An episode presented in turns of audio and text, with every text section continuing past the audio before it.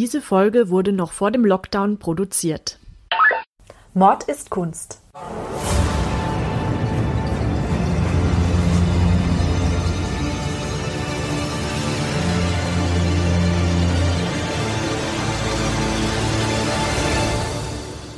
Blutige Morde und grausame Verbrechen. Für immer auf Leinwand gebannt. Kunst ist nicht immer etwas für schwache Nerven. Oft zeigt sie uns die tiefsten Abgründe des menschlichen Wesens. Und genau darüber reden wir in unserem Podcast. Hallo, und, herzlich willkommen.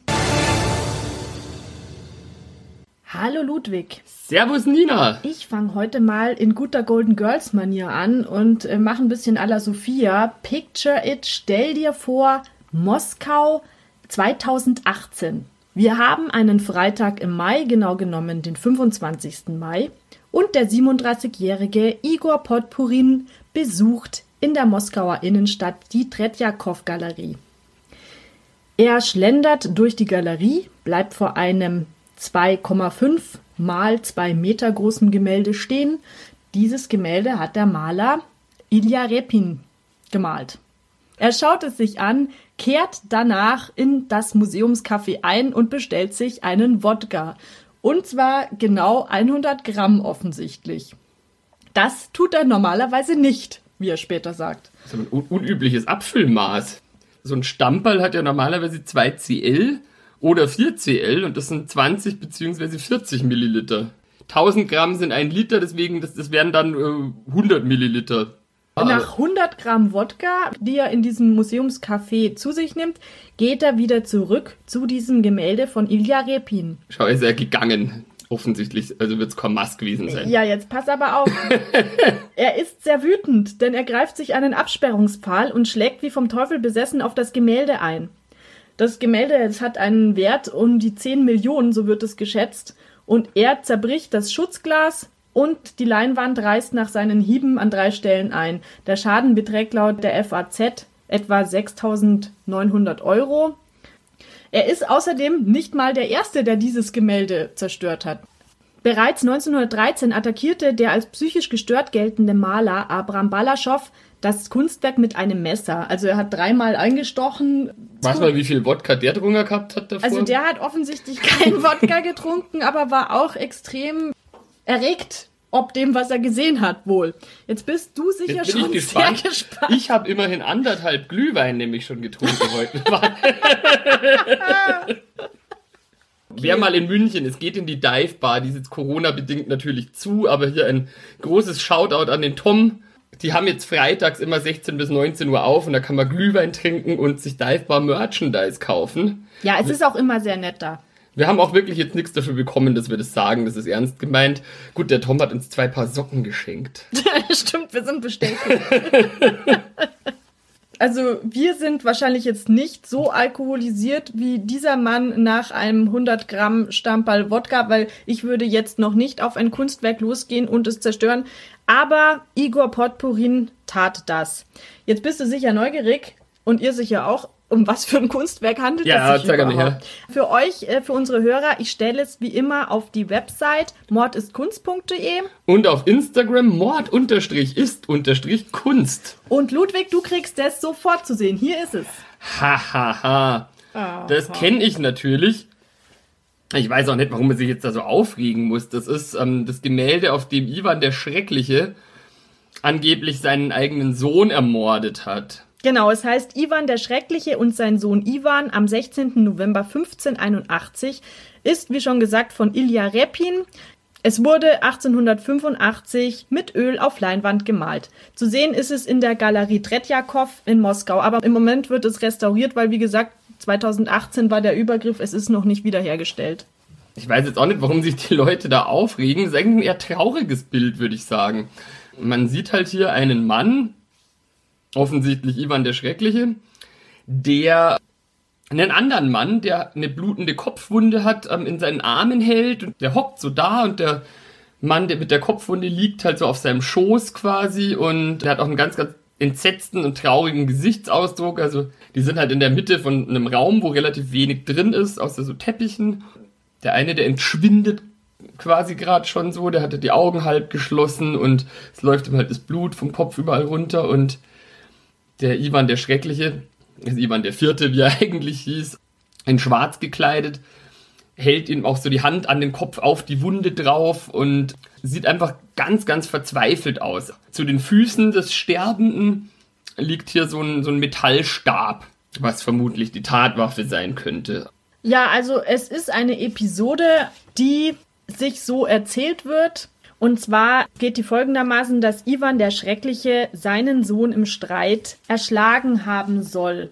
Genau, das ist ja angeblich war das ja so, dass die Gattin des Sohnes von Ivan dem Schrecklichen in ihren eigenen Gemächern scheinbar nackert oder sehr leicht bekleidet, zumindest unpassend bekleidet. Genau, aber jedenfalls wurde sie dabei von Ivan dem Vierten, von ihrem Schwiegervater, ertappt und der war dann total sauer auf sie und hat sie, glaube ich, verprügelt, wenn mich nicht alles täuscht. Ja, er und ist dann mit hat einer Eisenstange auf sie losgegangen. auf sie losgegangen, sie hat dann auch das Kind verloren. Der Sohn Ivan, also der, der, der Thronfolger, der war dann natürlich nicht begeistert, dass sein, sein Vater ihm seine schwangere Frau da so angegriffen hat und dann kam es zu einem Streit, in dessen Verlauf der Vater den Sohn erschlagen hat. Genau, das ist eine Theorie dieses Szenarios. Eine andere Theorie lautet, dass Ivan der Schreckliche vom vermeintlichen Verrat seines Sohnes erfahren hat und ihn aufgrund dessen im Affekt erschlagen hat. Das sind diese zwei Theorien, die so zu diesem Mordfall kursieren. Genau, dazu muss man wissen, Ivan der Schreckliche, oder ich glaube, ich sage lieber Ivan der Vierte, weil ich finde, das klingt immer so ein bisschen albern, dem wird nachgesagt, dass er per se schon extrem misstrauisch war und überhaupt niemandem vertraut hat. Ivan Grozny heißt, wenn man es korrekt übersetzt, so viel wie Ivan der Strenge oder der Furchteinflößende. Ja, der Drohende, also er hat ja, Ja. auch Gesetze gemacht und durchgezogen, das kann man ja auch nicht von der Hand weisen, nicht? Das ist wahr, aber mal du schrecklich, das wäre jetzt wahrscheinlich schon auch eine Bezeichnung, die jetzt nicht völlig daneben liegt, insofern. Ivan Vierte war der erste tatsächliche russische Zar, also der erste Großfürst, der sich zum Zaren von Russland selber ernannt hat. Und Der hat gelebt 1530 bis 1584. Um das eben einordnen zu können, muss man auch ein bisschen checken, wie dem seine Jugend abgelaufen ist. Und Ivan, sein Vater, Wassili III., war eben auch ein Großfürst in Russland damals. Also der Großfürst von Moskau, das Reich, das war noch nicht so groß, wie wir es heute kennen. es war kleiner, war- deutlich kleiner, ja. Ja. Aber das war halt eben damals Russland. Und da, da, da gab es einen Großfürst und das war der Herrscher. Und also das war ein alter Herrscher mit einer jungen Frau und die hat ihm dann 1530 seinen lang ersehnten Thronfolger geschenkt, eben den Ivan. Und als Ivan drei Jahre alt war, ist dann auch der Vater schon gestorben. Dann war der Ivan eben halbweise und seine Mutter hat ihn halt quasi großgezogen, allerdings auch nicht besonders lang. Ja, bis er acht war, oder? So lange ist es nämlich nicht. Genau, 1538 wurde der Ivan dann zum Vollweisen, vermutlich durch einen Giftanschlag, weil man muss wissen, zur damaligen Zeit, es gab zwar diesen Großfürsten, es gab aber auch einflussreiche Adelige, Ja, verschiedene Adelsfamilien waren das. genau, und nachdem eben der Großfürst äh, Wassili III. gestorben war, haben die natürlich ihre Chancen gewittert und wollten halt immer mehr Einfluss bekommen. Die nannte man Bojaren. Genau, die Bojaren. Und deswegen war denen auch die Mutter von Ivan ein großer Dorn im Auge. Und so wird spekuliert, dass die dann eben durch einen Giftanschlag dann auch ums Leben gekommen ist. Ja, und als dann die Mutter aus dem Weg geräumt war, ich weiß auch nicht, sie haben aus irgendeinem Grund sich das nicht rausgenommen, den Ivan selber zu beseitigen. Vielleicht, keine Ahnung, weil er halt nur ein Kleinkind war und weil es wahrscheinlich auch bei der Bevölkerung schlecht angekommen wäre. Die Tradition verletzen, das ging auch nicht. Genau, und die hätten es wahrscheinlich auch uncool gefunden, da einfach so ein Kleinkind da jetzt äh, auf mysteriöse Art und Weise verschwinden zu lassen. Jedenfalls aber unter den Bojaren hat sich dann halt so ein Machtkampf auch entbrannt um die Vormundschaft über den Ivan und um den Einfluss um den Ivan. Und dabei ging es halt nie um das Wohl des Kindes, sondern halt immer nur darum, wie die Bojaren sich selber jetzt jeweils am besten stellen können. Und wie man sich vorstellen kann, hatte das jetzt natürlich auch nicht den besten Effekt auf die Erziehung von diesem Kind, weil der in ständiger Lebensgefahr geschwebt ist. Und er hatte halt auch einfach keine Liebe in seinem Leben, weil sie ihn benutzt haben als Machtinstrument. Genau, der war ein Spielball von denen und hat in ständiger Angst und Verunsicherung im Prinzip seine Kindheit zugebracht. Er hat ja dann auch sehr schnell Rachegelüste gegenüber diesen Bojaren aufgebaut. Genau, das hat er dann so im, im Teenageralter, so mit 13, gecheckt, was er eigentlich für eine Macht hat, weil er war ja der Großfürst und dann hat er halt schon angefangen, sich an den jeweiligen Bojaren, die ihm besonders auf den Sack gegangen sind, beziehungsweise die ihm halt das Leben als Kind äh, besonders schwer gemacht haben, auch heimzusuchen. Ich meine, weil der Charakter war halt schon dementsprechend verroht, nachdem er nie Empathie erfahren hat oder Anerkennung. Da hat er dann zum Beispiel auch einen der damals wichtigsten Bojaren, äh, Andri Schuiski hieß der, zum Beispiel von Jagdhunden einfach zerfleischen lassen, weil er ihm auf die Nerven gegangen ist. So wird's zumindest überliefert.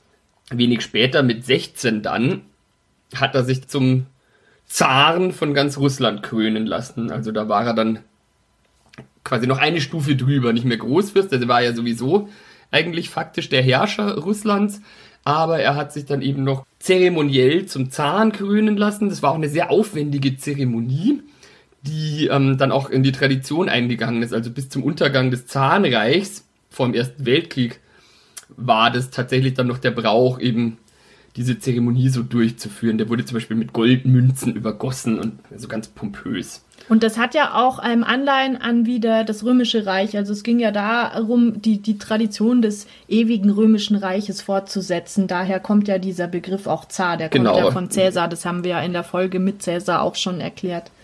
Im selben Jahr, als er sich zum Zahn hat krönen lassen, hat er dann auch geheiratet und zwar eine gewisse Anastasia Romanova, die Anastasia, die war seine große Liebe, die hat er verehrt, mit der hat er sich gut verstanden. Das war der erste Mensch in seinem Leben, zu dem man einen richtigen Bezug auch aufbauen konnte. Ich glaube, die hat er sich auch ausgesucht unter. Ja, aus irgendwie 1500 genau, Frauen also da, oder so. Die mochte er. Romanovna, also die ist ja auch eine Verwandte von der Zarendynastie, die dann auch bis zum Ende der Zaren regieren sollte. Genau, das war gar nicht mal so lang drauf, dass das passiert ist, aber da können wir vielleicht am Ende noch, noch was ja. dazu sagen. Jedenfalls aber die Bojaren, die waren immer noch ziemlich mächtig, auch als der Ivan eben sich zum Zar hat krönen lassen. Die hatten eigene Privatarmeen zum Beispiel und hatten eben Ländereien und das äh, sollte der Ivan dann aber relativ zackig alles ein bisschen beschneiden. Weil es hieß ja auch, die Bojaren haben es verordnet, der Zar hat es befohlen. Also dieser Spruch der Kursite damals, also das heißt quasi, die Bojaren haben eigentlich die Gesetze gemacht und der Zar hat dann gesagt, ja, passt. Die waren schon in die Regierungsarbeiten auch involviert.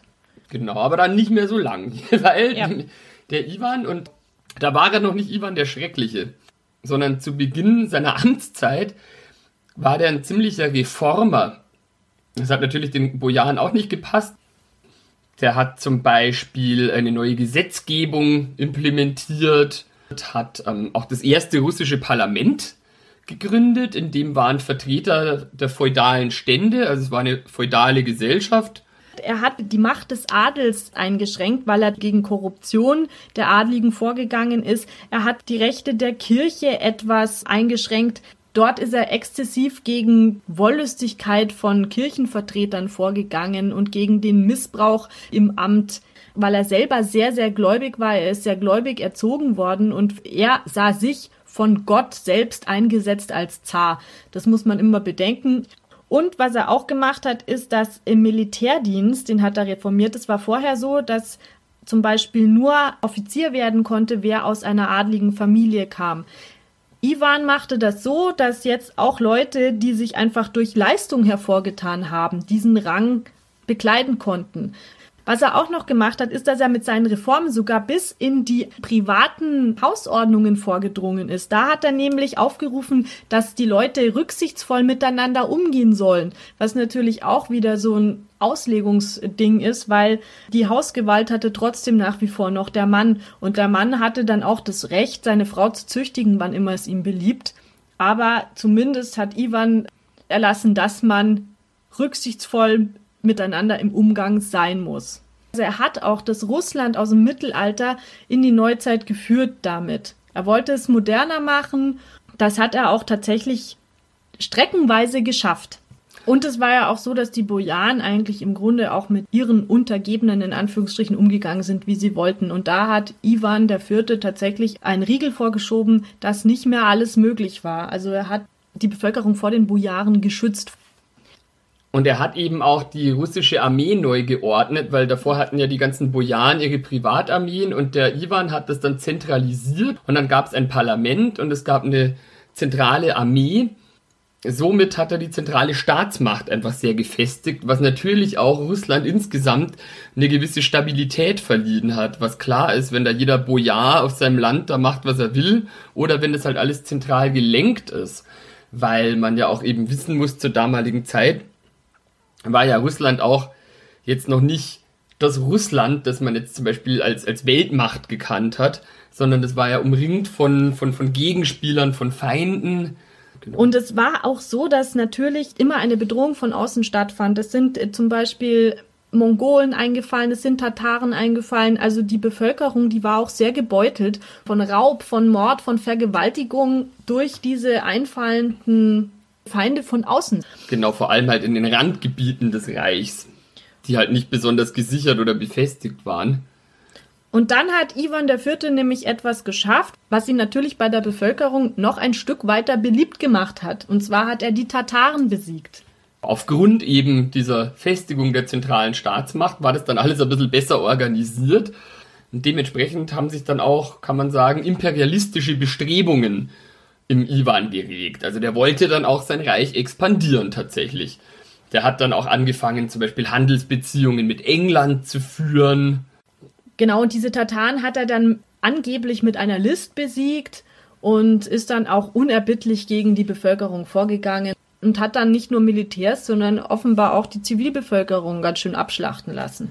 Ja, also ein, ein Philanthrop war er schon, schon da zu dem Zeitpunkt nicht. Das war aber jetzt auch relativ früh noch, gell? Das war 1549, wenn mich nicht alles täuscht. Das war seine Reformerphase. Das war da, wo er auch sehr beliebt beim Volk war, wo man gedacht hat, okay, dieser Zar, der macht Russland groß. Was er auch getan hat. Also er hat es erweitert zum Osten hin auf jeden Fall. Bis eben.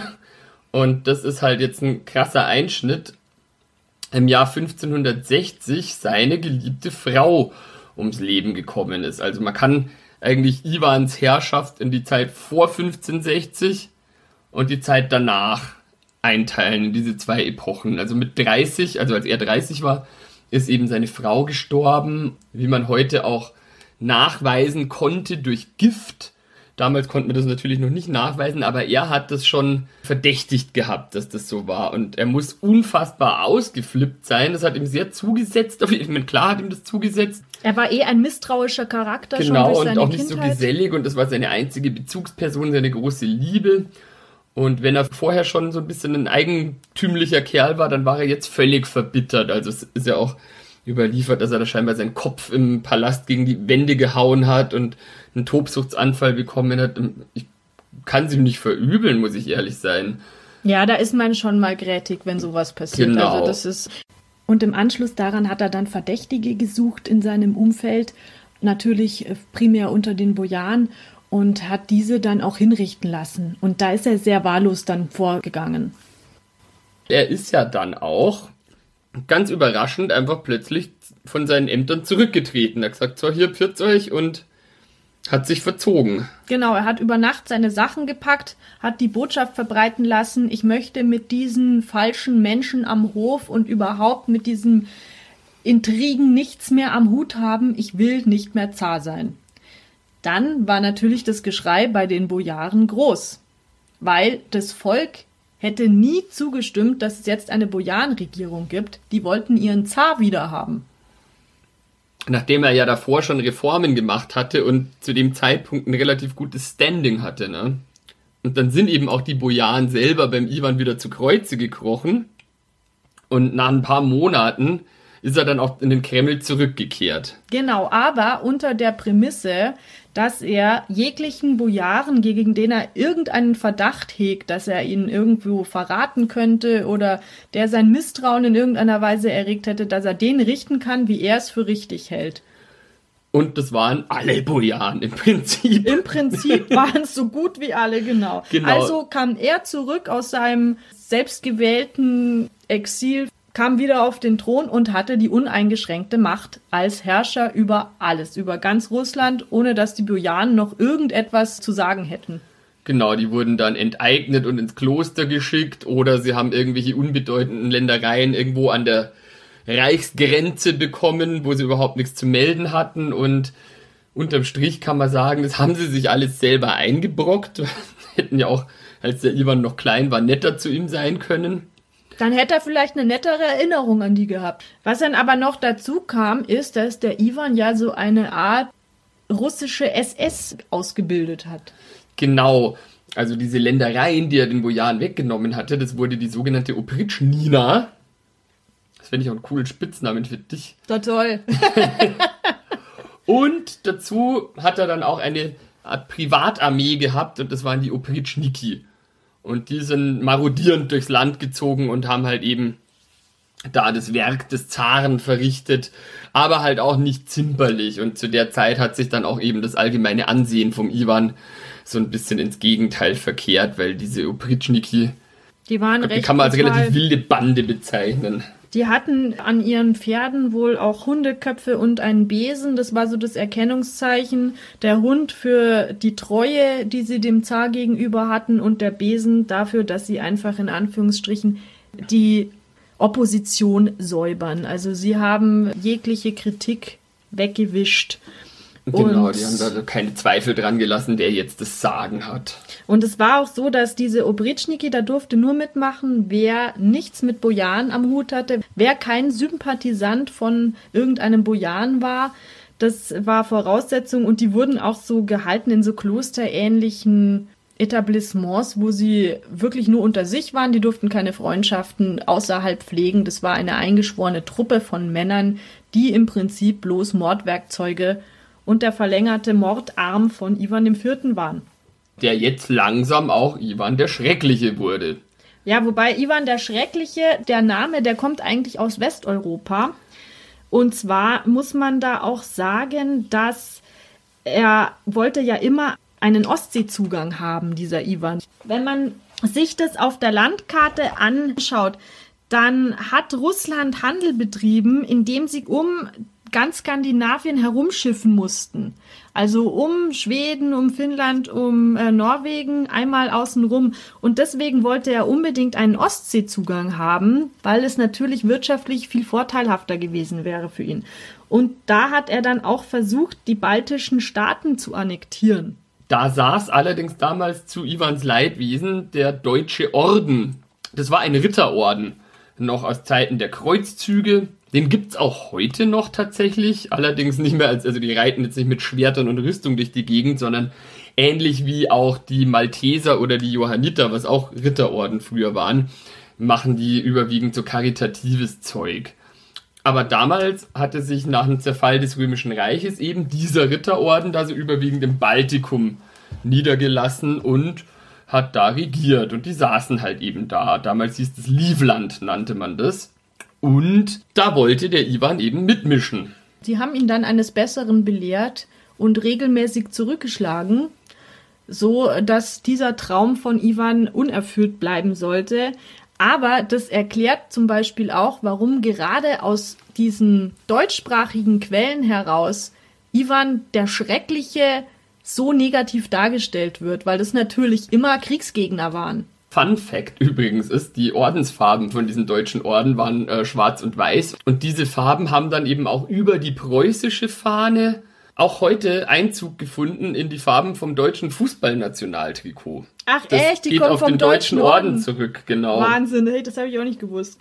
Ja, jedenfalls genau, dieser deutsche Orden, die wollten halt da nicht den, dem Ivan mehr Macht angedeihen lassen und haben sich eben gewehrt, wie du schon gesagt hast. Und das hatte zur Folge, dass das halt ein ziemlich kostenintensiver und wenig ertragreicher Krieg war, der dann auch letztlich gescheitert ist und Russland dann wirtschaftlich auch ziemlich geschwächt zurückgelassen hat, weil es gab dann keinen Ostseezugang, ja. weil sich die da nicht durchsetzen konnten und außerdem ist halt so ein Krieg auch einfach teuer, vor allem wenn man ihn nicht gewinnt. Ja, und dazu kommt ja eben, dass Ivan IV. ja sein Reich, also auch seine Soldaten, die dann kämpfen hätten müssen, ausgehöhlt hat, indem er sie einfach durch den Terror zermürbt hat. Also er hat ja wirklich die Bojan enteignet, da waren die Ländereien weg, er ist grausam gegen die Bevölkerung vorgegangen, die waren einfach am Ende.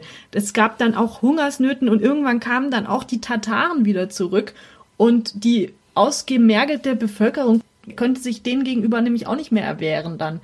Dieser Livländische Krieg, der hat halt auch ziemlich lang gedauert. Und im Rahmen dessen kam es halt auch zu so Vorfällen wie zum Beispiel 1570, da hat der Ivan, der ja eh schon so zur Paranoia geneigt hat, eben Novgorod, was auch nicht so weit von Livland weg jetzt eine wichtige russische Handelsmetropole war, der Korruption verdächtigt und hat halt gedacht, ja, die machen da halt irgendwie gemeinsame Sache mit dem deutschen Orden da in Livland und ist dann halt einfach mal in Novgorod aufmarschiert mit seinen Opritschnikis und hat halt ungefähr 30.000 Novgoroder halt auch Zivilbevölkerung massakrieren lassen. Ja, und es muss halt auch so gewesen sein, dass er da angeblich die Leute bei lebendigem Leibe geröstet hat oder an Schlitten gebunden und durch den Schnee geschleift hat und sie dann in den eiskalten Fluss gestoßen hat und halt eben nicht nur wehrfähige Männer, sondern auch Frauen, Kinder, Flüchtlinge, die gerade in der Stadt waren, Geistliche, also jeder, der da war, wurde da aufs grausamste niedergemetzelt.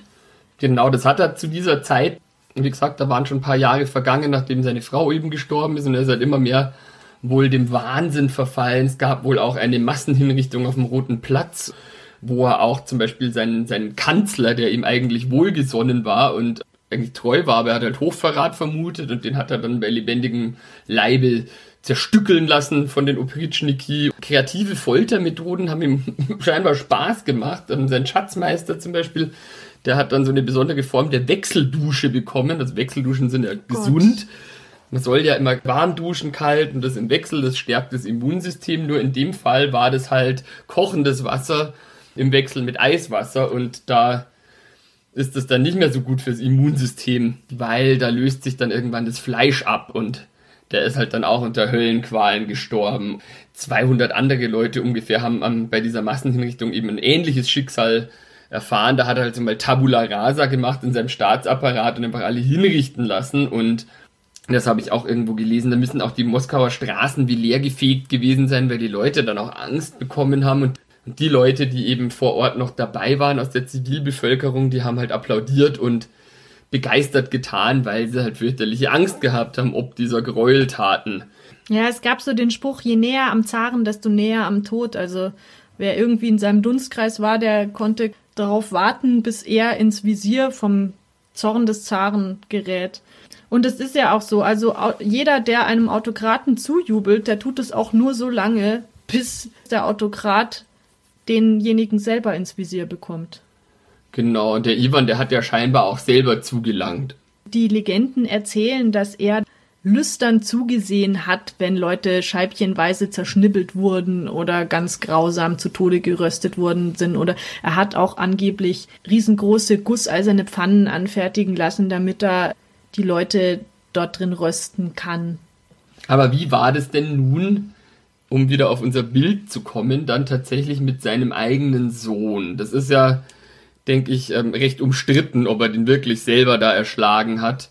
Ja, man weiß es bis heute nicht, ob das so war oder ob es nicht so war. Man muss jetzt sagen, dass die Quellenlage extrem schwierig ist, weil einfach viele Quellen bei Bränden und über die Jahrhunderte vernichtet worden sind und dass man eigentlich im Grunde diesen Zar Ivan IV. nicht wirklich greifen kann. Du hast verschiedene Quellen aus dem Inland, verschiedene Quellen aus dem Ausland. Und es ist ja immer eine Interpretationssache. Es gibt Quellen zum Beispiel von englischen Kaufleuten, die wirtschaftliche Beziehungen mit dem damaligen Russland hatten, wo man noch sagen kann, die sind so am neutralsten, weil die keine politischen Motive hatten. Aber wenn jetzt zum Beispiel deutsche Ordensritter sich über Ivan äußern sollten, die gerade Krieg mit dem führen, werden die den natürlich besonders grausam zeichnen. Natürlich, das ist ja auch immer, es wird ja immer instrumentalisiert. Es war ja schon im antiken Rom so, wo ja auch die Geschichtsschreiber von den jeweiligen herrschenden Cäsaren damit beauftragt wurden, irgendwelche alten Cäsaren so hinzuschreiben, dass es ihnen halt möglichst zugute kommt. Und ich meine, gibt's ja heute noch genauso. Ich meine, Ronald Reagan wird ja auch von vielen als großer amerikanischer Präsident dargestellt, obwohl er ein ziemlicher Assi war.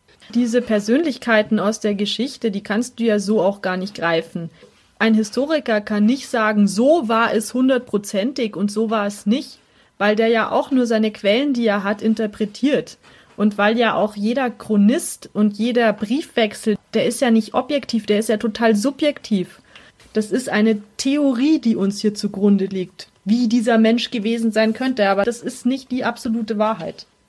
Ja, die Vermutung liegt zumindest nahe, dass er jetzt nicht der angenehmste Zeitgenosse war. Wie viele Herrscher fallen dir ein in der Menschheitsgeschichte, die angenehme Zeitgenossen waren? Ja, ich glaube, wenn du ein Machtmensch bist, dann bringst du schon diese gewisse Grausamkeit. Ja, eben, da mit. gehört ja schon dazu, dass du irgendwie Ja. ein Grattler bist. Ja, sonst kommst du ja gar nicht so weit, dass du so ein expandierendes Großreich Jetzt bekommst. willst du ja auch gar nicht so weit kommen. Ja, Also, eben, äh, stimmt. Als normaler, geselliger Mensch hat man ja keinerlei Ambitionen, die Weltherrschaft an sich zu reißen oder zumindest irgendwie seinen, seinen, seinen, seinen Machtbereich zu vergrößern. Ja, deswegen ist es immer so ein bisschen seltsam, wenn man sich solche Leute zum Vorbild nimmt. Klar, kei keine Machterweiterung geht einfach so vonstatten, dass alle sagen, "Also, hier Macht, da bitte, Ja. macht uns nichts aus. Das ist ja nie friedlich eigentlich.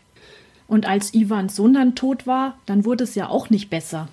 Dieser Sohn, der wurde 1554 geboren und gestorben ist er 1581 und war eben auch der Thronfolger und Iwans beste Chance, quasi der Nachwelt was zu hinterlassen, weil sein anderer Sohn, der danach geboren war, Fjodor, der war halt geistig behindert und das war dann letztlich auch so, nachdem eben Ivan der Jüngere, der Sohn, gestorben ist, ob er jetzt von seinem Vater erschlagen wurde oder durch Gift, damals sind eigentlich die meisten Leute, wie es mir vorkommt, immer durch Giftattentate gestorben, kam dann der Fjodor auf den Thron.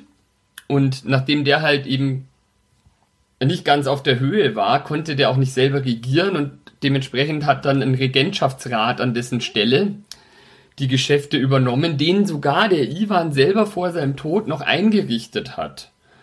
Aber jetzt kann man sich ja natürlich vorstellen, dass innerhalb dieses Regentschaftsrats auch ziemliche Ränkelspiele stattgefunden haben. Was auch zur Folge hatte, dass der Anführer dieses Regentschaftsrats, ein Typ namens Boris Godunov, gleich nachdem der Fjodor dann gestorben ist, 1598, ähm, sich selber zum Zahn ernannt hat. Und das hat Russland dann in die sogenannte Zeit der Wirren gestürzt, die dann bis 1613 angedauert hat. Also da, da ist es zugegangen, da gab es dann auch zwei Pseudo-Dimitris. Was ist ein Pseudo-Dimitri? Ivan der Vierte, also Ivan der Schreckliche selber, ist ja 1584 gestorben. Mit seiner letzten Frau hat er noch einen Sohn gehabt, einen gewissen Dimitri, der 1581 geboren ist und vermutlich 1591 gestorben ist. Unter ungeklärten Umständen. Und in dieser Zeit der Wirren war es dann eben so, dass aus besagtem Livland eben Feinde Russlands ihre Chance gewittert haben, namentlich Schweden und Polen. Und die haben dann so einen Pseudo-Dimitri versucht zu implementieren. Also die kamen halt daher und haben gesagt, ja, dieser, dieser letztgeborene Thronfolger, der lebt in Wirklichkeit noch und hier ist er und haben dann dann den Zarenthron beansprucht gegenüber eben dem Boris Godunov. Und nachdem das nichts wurde, gab es dann irgendwie kurz darauf nochmal einen Pseudo-Dimitri.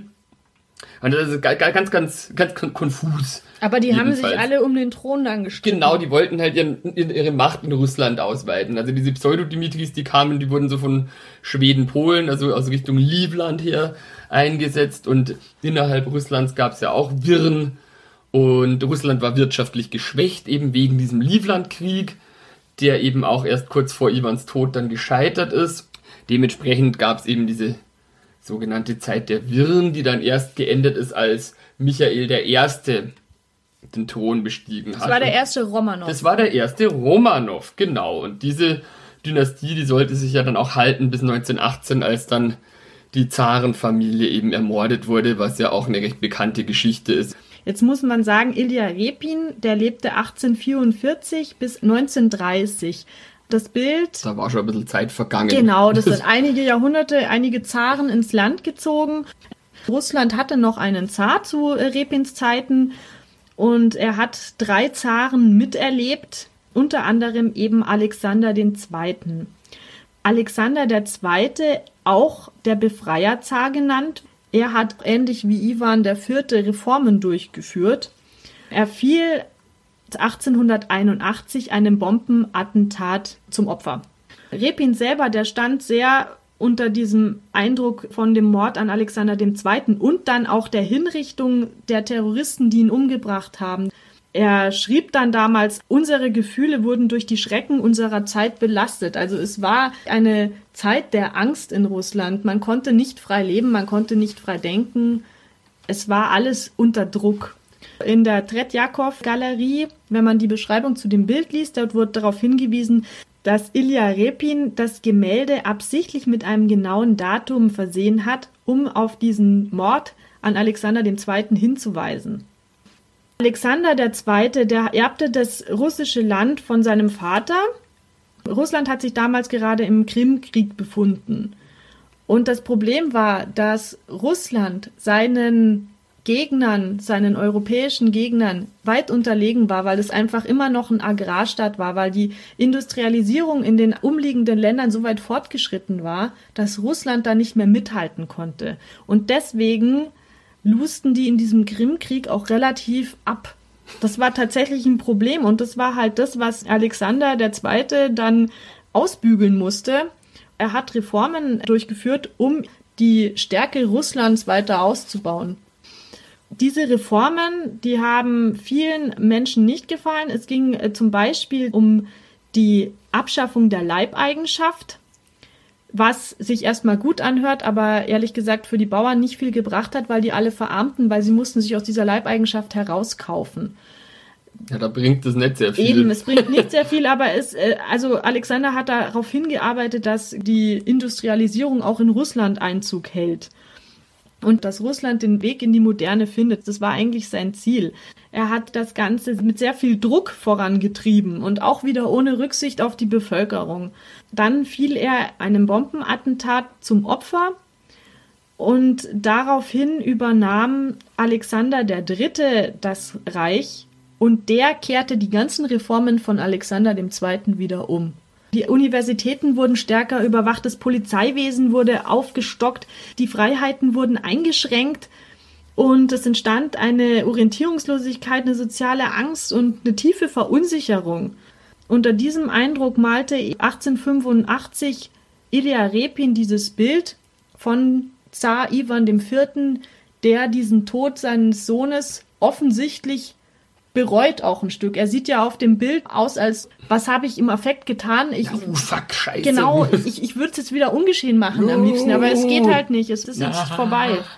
Deswegen war es auch so, dass dieses Bild von Ilya Repin, das durfte in der ersten Zeit gar nicht ausgestellt werden. Weil es den Zahn als menschliches Wesen mit Gefühlen zeigt. Ja, nicht nur als menschliches Wesen, sondern als gescheiterte Existenz. Das ist tatsächlich eine Kritik direkt am Zarentum und das ging natürlich gar nicht. Und deswegen hat es Monate gedauert, äh, bis dieses Bild überhaupt ausgestellt werden durfte. Das hat dann ein aufstrebender Galerist namens Tretjakov gekauft. Er durfte es dann auch irgendwann ausstellen in der Tretjakov-Galerie in Moskau. Das ist die weltweit größte Sammlung russischer Gemälde. Es war ja dann auch so, dass das schon damals so polarisiert hat, dieses Bild, weil ja 1913, das haben wir ja vorher schon gehört, wurde es schon mal angegriffen und da hat die Restaurierungsarbeiten, die hat sogar noch der Ilya Repin selbst geleitet, als es wiederhergestellt werden musste, da war er noch am Leben. Repin, der hat schon immer diese russische Historienmalerei, die damals einen ganz großen Stellenwert hatte, die hat eigentlich heute auch noch einen großen Stellenwert, weil es geht in der Historienmalerei Russlands darum, dass du den russischen Staat als besonders stark darstellst, dass du die Helden und Episoden der russischen Geschichte besonders kraftvoll darstellst. Und Repin hat ja genau das Gegenteil gemacht mit seinem Zarenbild von Ivan IV., der ja wirklich eine bedauernswerte Figur darstellt auf dem Bild. Genau, da sieht man einen, einen gebrochenen Mann. Es war auf jeden Fall so, dass dieses Bild hier einen Moment darstellt, wo das russische Reich am Boden war. Das ist einer der schwärzesten Zeiten Russlands Geschichte, wo einfach wirklich nur Angst, Horror und wir wissen nicht, wie es weitergeht, herrschte danach, unmittelbar danach. Und er malte das zu einer Zeit, wo wieder ein Zar ermordet worden ist, wo man wieder nicht wusste, wie geht's jetzt weiter und wo auch dann der Nachfolger eigentlich alles noch ein Stück weit schlimmer machte, weil er wieder Freiheiten eingeschränkt hatte, die eigentlich schon gegeben waren. So konnten ja dann letztlich auch die Bolschewisten immer mehr Zuspruch finden. Richtig. Und die ja alles andere als Fans des Zarentums waren.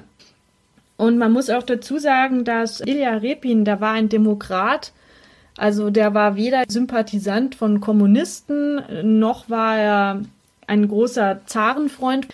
Aber Ivan Repin hat immer schon sehr politisch und sehr realistisch gemalt. Er hat zum Beispiel auch seine Zeitgenossen, den Komponisten Mussorgsky, unverhohlen als Trinker dargestellt mit einer roten Nase. Und er hat auch so, so Themen behandelt, wie zum Beispiel ein Rückkehrer aus der Verbannung, der wieder zu seiner Familie kommt. Also Themen, die man im Gesellschaftlichen nicht anspricht. Er hat den Finger immer direkt in die Wunde gelegt. Ein Philosoph, ein russischer Fjodor Gironek, der hat gesagt, Repin mit seiner Kunst hat das Gefühl der ewigen Ungerechtigkeit in Russland sichtbar gemacht. Und deswegen rufen diese Bilder vermutlich auch sehr viel emotionalere Reaktionen jetzt hervor als andere. Also ich meine, es gibt auch Darstellungen von Ivan IV., da ist er als königlich in Glanz dargestellt. Er guckt so streng guckt runter. streng und guckt mächtig und in diesem Bild von Ilya Repin ist er einfach ein armer, einsamer Greis, der nicht mehr ein noch ausweist. Also nichts Zarenhaftes, nichts Königliches, nichts, was man in irgendeiner Form bewundern könnte. Weil man ja im Rückblick auch sagen kann, dass überhaupt generell zart zu sein jetzt scheinbar nicht das Geilste war, wenn man sich anschaut, wie die halt auch gerne mal aus dem Leben geschieden sind dann. Also ich könnte darauf verzichten, denke ich. Ja, ich meine, der letzte Nikolaus, der konnte ja auch darauf verzichten. Der wollte ja eigentlich auch nicht. Und der hat ja auch ein sehr tragisches Ende genommen. Aber es war so, dass natürlich die Tradition der Zaren im Russland sehr verankert war. Und es war nicht einfach, das umzustürzen. Und das haben ja dann die Bolschewiki geschafft. Und das war ja auch nicht friedlich. Und das ist auch etwas, was ähm, Ilya Repin miterlebt hat.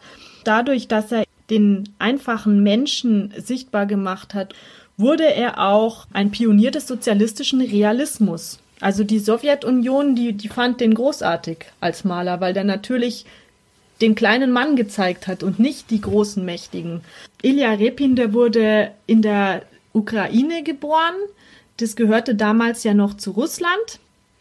Und er war Sohn eines Soldaten, kam aus keiner reichen Familie. Er war offensichtlich aber sehr begabt, so dass er dann in St. Petersburg Historienmalerei studieren konnte. Also er hat auch Ikonenmalerei studiert und ging dann eben auf die Akademie in St. Petersburg und ließ sich dort ausbilden.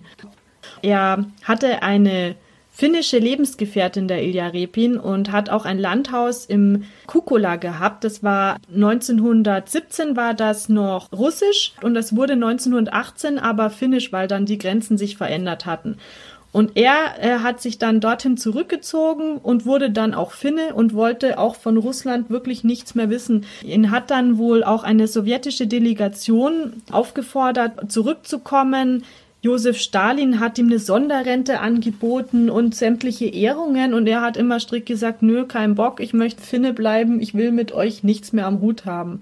Und Stalin wiederum, also die Bolschewisten und, und Lenin, die hielten ja gar nichts von den Zahlen, deswegen wurden ja auch die Zahlen letztlich da so wenig zimperlich aus ihrem Amt befördert 1918, aber der, der Stalin wiederum, der hat den Iwan sehr verklärt und ja. wieder auf ein Podest gehoben.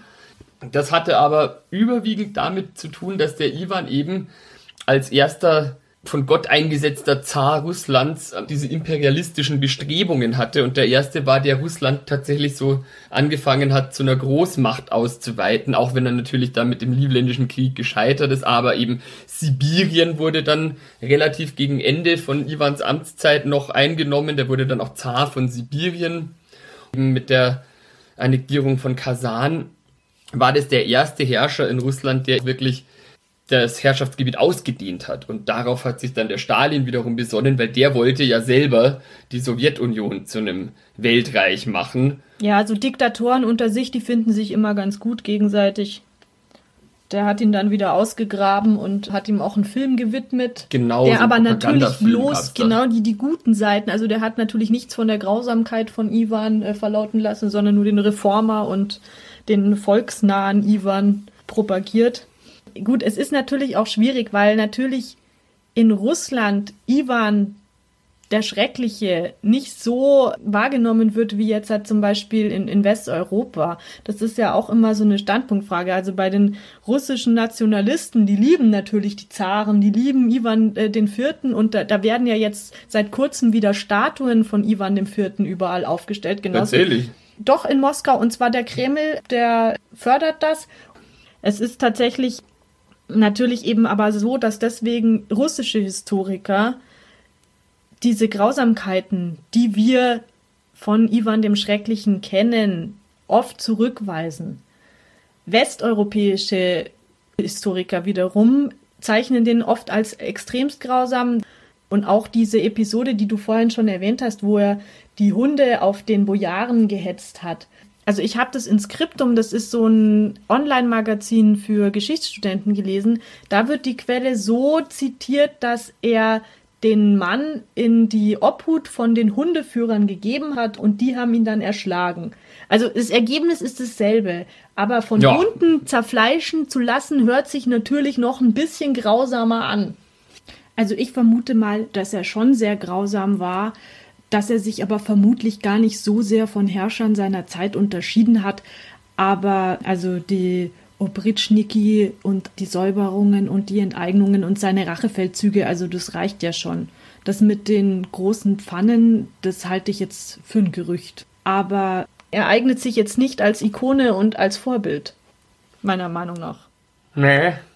Und die sogenannten Slawophilen heute, die feiern Ivan IV. immer noch als den Zar, der die russischen Traditionen bewahrt hat und der sich nicht dem Westen geöffnet hat. Dazu muss man eben sagen, er hat es halt einfach nicht geschafft, weil er halt diese Ostsee, er konnte das Gebiet nicht erobern, also er hat es nicht geschafft. Ivan IV., der steht so eben für dieses alte Russland wohingegen der Zar Peter der Große zum Beispiel, der dann das geschafft hat, was Ivan schaffen wollte, sich dem Westen geöffnet hat durch diesen Ostseezugang, ist quasi der westfreundliche, also der fürs neue Russland steht. Und das ist nämlich auch der Grund, warum dieses Bild so polarisiert, weil halt viele Leute der Ansicht sind, dass gerade dieser Mord von Ivan IV. an seinem Sohn eine westliche Propaganda war, die eben von den Kriegsfeinden aufkam und deswegen quasi Russland verunglimpfen soll. Und das ist auch das, was der Igor Potpurin beim Angriff auf das Bild im Mai 2018 den Richtern dann gesagt hat. Dass er einfach verärgert war über den Inhalt des Bildes, weil es historische Fakten falsch darstellt. Igor Potpurin soll laut Zeitungsartikeln in ein Straflager verfrachtet worden sein, unmittelbar nach seinem Attentat auf das Bild.